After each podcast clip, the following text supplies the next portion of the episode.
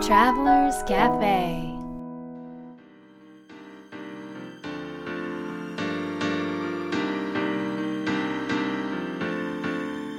ライフトラベラーズカフェへようこそ松並博です。若菜です。ナビゲーターの武井宏奈です世界各国で自分らしいライフスタイルを送っている素敵な方々にインタビューをし配信するライフトラベラーズカフェ。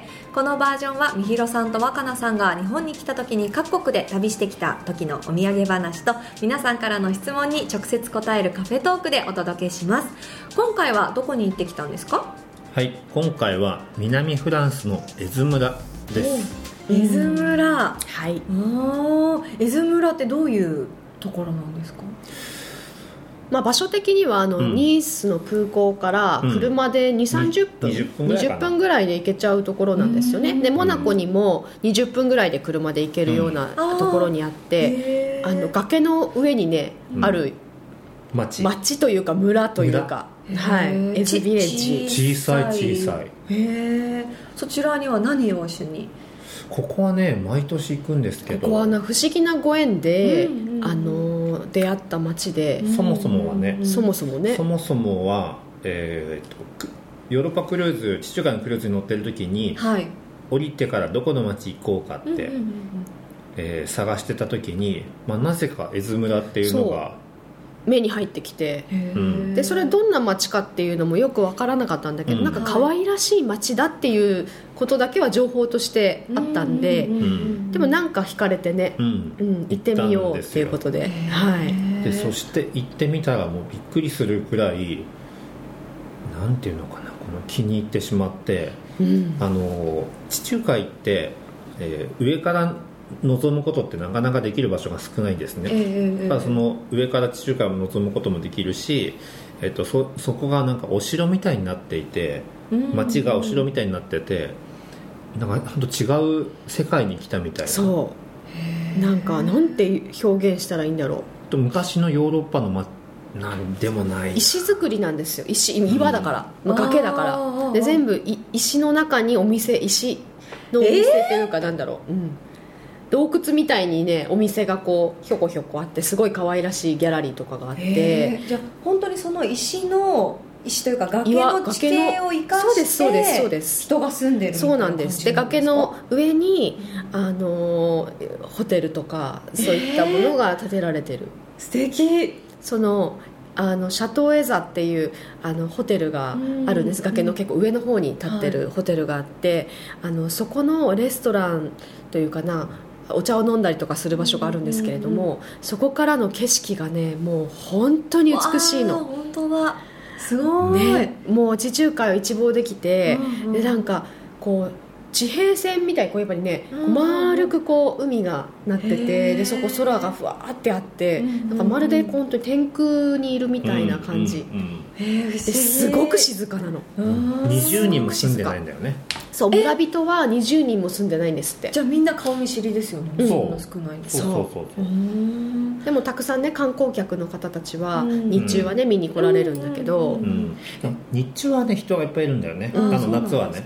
ででもあの僕たちその絵津村に泊まるんだけどいつも、うん。そうすると夜もね朝もね誰もいない。うんえーそうするとそれだけ小さい村だから毎年行ってるとなんか村の人とそうなんですよ。顔見知りになったりうん顔見知りもうお友達です。へー。イタリアンのおばちゃんともうん。ね仲良くなっイタてリア食堂ね。そうもうキッチンまで連れてかれますからもう。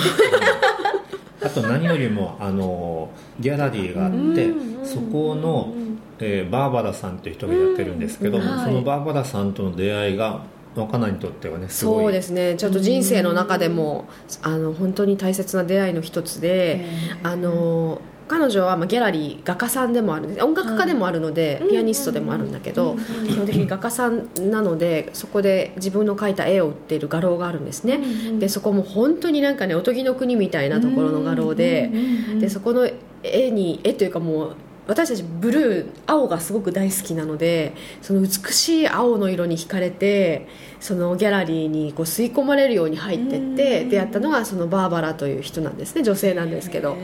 であのもうそこで描かれていたうん。それが木の絵だったんですツリーの絵なんですね、はい。であの彼女は「ツリー・オブ・ライフ」ってか言ってたんだけど、はい。あのその絵にもういろんなこうひ人の大切なエッセンスが込められてるっていうような、そういった絵を描かれててで私もそういったあのつ木を木の生き方ってライフツリーっていう言葉を使って生き方をこう伝えていたので、うんやってたことがぴったり重なって、なんかすごく遠いこう地球の反対側で、なんかこうね、うん、親友というかそういったものを見つけたような感じで、うん。2人ともねうん。意気投合して、その若菜さんがやっていることとか、そのライフツリーっていうものに込めた思いとかもそのバーバラさんにお伝えもをうしました。して。ししてもううん。本当に私たちはすごくこう感じていることとか大切にしていることとかは一緒同じだわねっていうことになって。うん、それであの、まあ、毎年通って通うというか会いに行っている中で、なんかこう一緒に作品を作りたいっていうことで、うん。去年ライフツリーカードっていうものができてはい。それで、まあ、バーバラも日本に呼んで一緒にトークショーとかをさせてもらって、で、えーどんどん広がってね。そうなんです。今もう全国日本全国だけじゃなくって海外でもあのいろいろひ広がってくださってもうありがたいことに。そうなんです。あれだよね。日本ではなんとはい。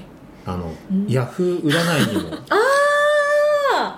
若菜先生が 先生って言わない公式コンテンツになりまして、それもね全てご縁のおかげなんです。不思議な感じで。もうライフツリーが自ら本当にあの歩い足ついてね歩いてってるみたいなの。私とか本当に全然もう何もできないんだけど。それはね何のなんか仕組んだこともなくて、うん。本当全部自然の出会いとご縁のなん全てかなのでこれが目標を作らないっていうことですよねそのいいかしてやったぜみたいなこの顔。だってプランもしないし目標もしないし。プランもされてるからもう。その道を、ね。その道を行くだけですよもうただでも自分がそのやっぱりこういった出会い、ご縁とかの出会いいただいたものに対してはすごく大切に2人で、うん。あの関わらせてもらったし、うん。育てるというかね育むっていうことはやってきてるんだけどね、うん。そんなすあの本当に運命の出会いがあった場所でもありますね、旅してなん。か目の前のご縁をこう大事にしていったらいろん。なものが、ねビジネスにもなったり活動にもなったりするって感じそうだねでそれをなん。か体験させてもらった絵図村っていう感じ僕は、うん。本当だ。うん。あなんかすごい素敵。なんか言葉語彙力がなさすぎて。その気持ちを伝えられないんですけど伝わりました。もう でも絵図はみんな行ってほしい場所なんでなんか一緒にたいなってね思う、これもねツアーもしたでもいぐらいだ狭いね狭いところだからねあれだけそうね泊どそうそうでもぜひ皆さんで行きたいですね、うん。あそこも。うんご一緒したいあの美しい景色、うん。うんうんうん。じゃあいつかはい、はい。行けるのを楽しみにしています、はい。はい。それでは今日のテーマに行きたいと思います。はい。はい、今日のテーマは何かと言いますと逆境を超えるにはどうしたらいいんですか、という質問です。はい。このテーマはリスナーの皆さんからの質問をもとにしています。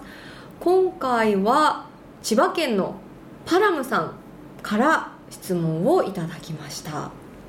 はい。これはどんな背景ですか？はい。この質問の背景はこれまで何度も逆境がありましたが毎回それをバネにして次に有意義な経験をしてきました。うんでも現在の逆境は努力しているのになかなか抜け出すことができません。約7年になりさすがにパワーを維持するのが大変で時々不安な気持ちになります、努力の仕方が間違っているのだろうかと思ったり心底変えたい変わりたいと思っていますが何かアドバイスをいただけませんでしょうか？よろしくお願いしますということです、うん。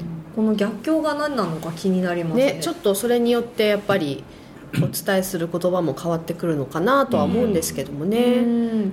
なそれはねなんと書いてないんですよね。でもそりゃそうだ。なんです。でもうん。逆境を乗り越える超えるにはうん。どうしたらいいか、逆境を超えるには。うん。逆境ってこう何か自分が何でしょうね。達成したいとか。うん。でもなんかねこれ達成したいっていうのはこう能動的な感じでしょ、う。んうんうん。逆境っていうのはこう、うん。うん降りかかってくるみたいなものじゃないかなと思っていて。あだから起きたトラブルだったり、うんうんうん。こうなんか良くないことだったり、うん。どうにか解決したいことだったり。なるほど。なるほどなるほど。でこれ僕が思うにはその逆境の乗り越え方っていうのはなんか大きく2つあるような気がしていて。一つはその表面的に起こっている出来事をどう対処するのかっていうのと、はいえーもう一つはもっとこそれが起きた根本的な要因があってその要因を解決すること。で、えーこのどどっちをやるかでまた同じような逆境が起きるか起きないかが変わってくると思うんだよね、ああ、うん。なるほど。なんか逆境とかってありますか？お二人ともね逆境といえば、まあ、よくあるよね。たくさんありますよ。うん。ん。例えばなんかどんな？例えば例えば例えば何があるか。なんか今この逆境って自分の中で今ちょっと考えてみてたんですけど、うん。ちょっとすみません思い出せなくて、ななんかどんなものが？ね。いいっぱいあった。でもなんか人間関係のトラブルだったりとかあとはなんかプロジェクトが急に進まなくなったとか。突然のねトラブルとかでうん。とか、まあ、自分がこう行きたいって決めた瞬間にいきなりなんかもうそれも全てがゼロに戻るような出来事がたくさんあったし、うん。とか。うんうん。うん。いっぱいあったかな。うん。なんかその何かが降りかかってきた時に、うん。多分自分の思考として自分がどうにもできないことで何かが降りかかってくるっていう感覚にあんまりなりにくいかもしれないです私。なるほど。うん。こうなんかこう自分のしたことうん。発言だったりとか、自分の起こした行動がそこに全てつながっているうんから、うん。うん。そうだと思なんかだから多分みひろさんがさっき言った2つのううんでいくと、うん。なんか後者、うん。そのその要因その原因が何なのかっていうことにフォーカスしてしまう、うん。しているのかな、うん。なるほとどね。感じてます。このなんかあのうん。背景をね、うん。えー、と拝見する限り、うん。このパラムさん、パラムさんはすっごく真面目な方だと思うのね、うん。でなんかいろんな出来事や物事を自分に起きた物事を自分事としてうん。すごく精一杯受け取って、でなんかあの受け入れて、はい。その中で自分のベストを尽くしてなんとかねそこに道を見出そうというふうにして生きてこられてる方なのかなというふうに感じてて今それをやられてると思うんだけど、うん。どちらかというと私もあの全て自分事として全てを受け入れ、受け取り受け受け入れて、物事をこう進めていくタイプの人間なだったので、まあ、今でもそうなんですけど、はい。逆境が起きると、うん。多分そそういうなんていうのかな普通の人っていないけど、こう分かりやすく言うと普通の人よりも、結構何倍もの衝撃で受け取るんですよ。はいはいはいはいその関わってる人たちその全てのいろんな思いまでも全部受け止めて自分のせいだったり自分事としてはい。あの受け入れてその中でなんとかあのやんなくちゃっていうふうにしてやってきて生きてきてるからすごくよくわかるんですけどそれをもう散々やってきて分かったことが一つあって。もちろんね起きたことは全て自分の中から生まれてきたことだし自分事なんだけどもだけども中には受け取らなくていいこともあるということなんですよ。要は受け入れたくないことは受け入れなくていいしもしも一生しっかりと自分の両目でそのも出来事や物事を見た時にもうこれ以上私はここでやるべきことはないしやりたいと思えることもないと。ん。やらなきゃいけないことはあるかもしれないけど、うん。ってなった時にあのその出来事を一旦手放していいっていう時があるんですよ。でそこから一回じ逃げる。要はそこの場を去るっていうことも、はいはい。し自分を守る上でものすごく必要、うんじゃないともう自分がねやっぱりもうカラカラになって、もう何度も私も亡くなってるので、すごくよくわかるんですけど、だからこそ言えることなんですけど、なのでなんか7年間、そのね、頑張ってこられていることがあったけども、ちょっときついですっておっしゃるってことこの方がおっしゃるってことは相当きついんだと思うんですね、なので一回それをなんか自分のせいだとか、うん。自分事として受け入れることを一回ちょっと手放してみてもいいと思っててそこからねちょっと逃げ逃げるじゃないけど違う場所に移動するじゃないけどね、うん。そういったこともねあの逆逆境を乗り越えるためには、要は自分のエネルギーがないと乗り越えられないの突き抜けられませんから、あのすごく大切なことだと思う、と思いました。うん。うん。確かに。うん。なんかその普通その何か超えられない問題があった時に私には無理だなとか、うん。なんかそこから逃げちゃえって思うのって人って意外と簡単だったりするから、うん。やっぱりそっちの方に流れていきたいと思うんですけど、そのこの方は多分それをやってこなかった。うん。だけど、うん。その逃げるとか避けるとか一回やめてみるっていうことを学んでくださいねっていうタイミングの可能性もあります？そうだね。なんかきっとちょっとこれはでもやっぱり詳しく聞かないとね、うんいろんな方がもしかしたら関わってるかもしれないから、うん。あのわからないけれども、うん。なんかこのなんかなんていうの背景からこうん。の方を感じるにすごくあの全てを受け入れ受け取りすぎている、でもうそれで自分のエネルギーがもうなくなっている感じがするので、うん。ちょっと一度自分を守るっていうこともやっぱり自分を生きる上で誰誰よりもなんていうの守れるのは自分しかいないのでね自分を守るのは。そういったこともすごく逆境を乗り越えるためには必要な時期があるということですね。やっぱり自分を大切にうんうんするっていうことですね。そうですね。どんな時も。うんうんうん。うん。みひろさんはどうですか？なんか逆境の乗り越え方みたいな、乗り越え方？うん。あります？なんか。僕は逆境があるとですね燃えるんですよね。燃える男子でしょ？とかって。ですね。そうなのでどうやって乗り越えようっていうのがもう楽しくてしょうがないんですよ。だから悩む間もなく楽しくてしょうがないっていう。ちょっと危ない人です。えーえそれって、ううんわ来た来たみたいな感じになるんですか？逆境来たみたいな。なんかあの、はい。僕サーフィンしないんですけど、サーフィンをする人を想定するとすごい大きい波が来たら、いやー大きい波が来たってこうたワクワクする。ワクワクするじゃない？波が来てるの、うん。そしたらみんな逃げろって言うけどあそうか。この波をどうやって乗り乗ろうかってうんいう感覚と似てると思うんだけど、うんうんうん多分なんか起業してる人たちはそういうなんか思考パターンが多いんじゃないかなって気がします。うん。うん。うんなんかこうなんていうんですかね。そういう大きい波とか来てると逃げたいっていう、うん。そのそこにどうしてもそういう時ってフォーカスしたくなると思うんですよね、うん。なんかその波が来てるっていうことに、うん。こう危機感を感じたりとかうん。すると思うんですけど、うん。それはその視野を広げる方法みたいなのってあります？視野？そその波うんが怖いとか不安だっていうことにフォーカスしないというか、なるほど。あ波に飲まれてるので。あー。過去に何度もね。あーそうかそうか。はい、はい、だからあこのぐらいの波だったらうん。飲まれるだけだなっていう、あー うまくいかなくてもね。でもその波をに乗るため飲まれる前に乗るためのなんかこういくつかの対策というかやり方があって、うん。うん。うん。でそれをややるだけやってでダメだったら飲み込まれよう。うん。うん。っていう感じかうな、ん。うん。なんか委ねるっていうこともうん。すごくあの必要だなと思ってて、うんあのやっぱりあこの間最近起こった逆境は、あの200人以上250人ぐらいのお客様を海外からも、あの日本全国からも呼んだ、ああのやったイベントね。大きい。広瀬さんも来る予定だった、そうそう沖縄でやったイベントがあっはい。た時なんかはまさに台台風でねうん。1日目もあのちょっと開催できないっていうことがうんうんうんあった時なんかも、うん。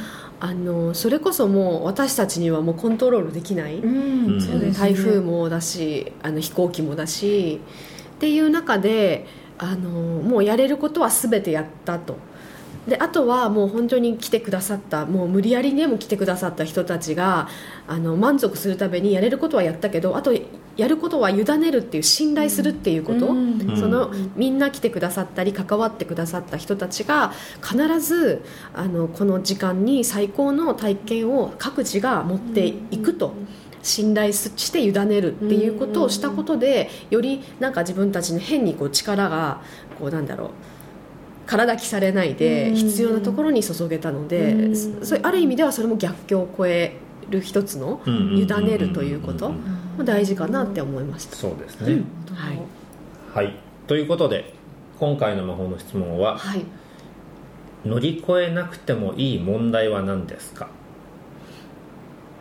乗りみんな越えなくても逆境を乗り越えようと思うけどさっきの話で言うと乗り越えなくてもいい逆境もあるわけでしょ。うんうんだから乗り越えなくてもいいと今考えると思ううんうん。かい。なんだよ。トラブルだったり、うんうん。問題は何か、はいそれ具体的にってことですよね。はいまあ、それぞれまあ自分自分にとっての。自分に乗り越えなくてもいい逆境。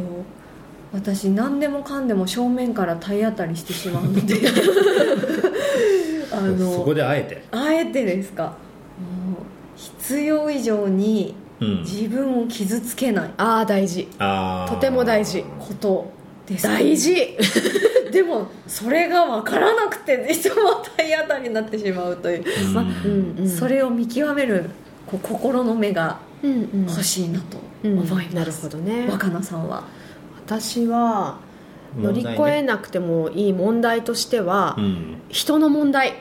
あうん。やっぱりね必ず誰かしらがこう関わってくるじゃないですか、はいそのはい。問題が起きることの多くって、うんうんうんででも自分事として見ていくと全て自分の責任だと思っていろいろ引き受けちゃったりするわけなんですけども、はい。でもやっぱりね相手の問題っていうのは必ずあって、うんうん。それを相手はそれを自分で解決しなくちゃいけなくてこっちがどう要は自分自身を整えたり自分自身に向き合ったりしても解決しないことがある。はい。ですだからそこはしっかりとあの境界線を引いて相手のあの相手が解決する力を信頼しちょっとそこを切り離すっていうかな、うん。相手の問題は相手の問題と切り離す強さと優しさっていうのを自分自身にこう持つっていうことが大事かなと思います、みひろさんは？僕あの片付けとかが苦手なんですけど、えーその散らかってるっていうのを解決しなくてもいいなと思ってます。若菜さん。若菜さんが全部解決してるんですよ。そうですよ。そうですよじゃない信頼信頼。信頼してますじゃないですそれからもよろ話がしくお願い違うします。話が違う。じゃないですか。それは乗り越えなくてはいけない問題です。あそうなの？まあじゃあみひろさんは片付けということで。はいライフトラベラーズカフェは世界各国から不定期でお届けするプレミアムトラベル版と今回のように日本に来た時に毎週お届けするカフェトーク版があります。皆さんからの質問もお待ちしています。次回の放送もお聞き逃しのないようにポッドキャストの購読ボタンを押してくださいね。それでは良良い週末を。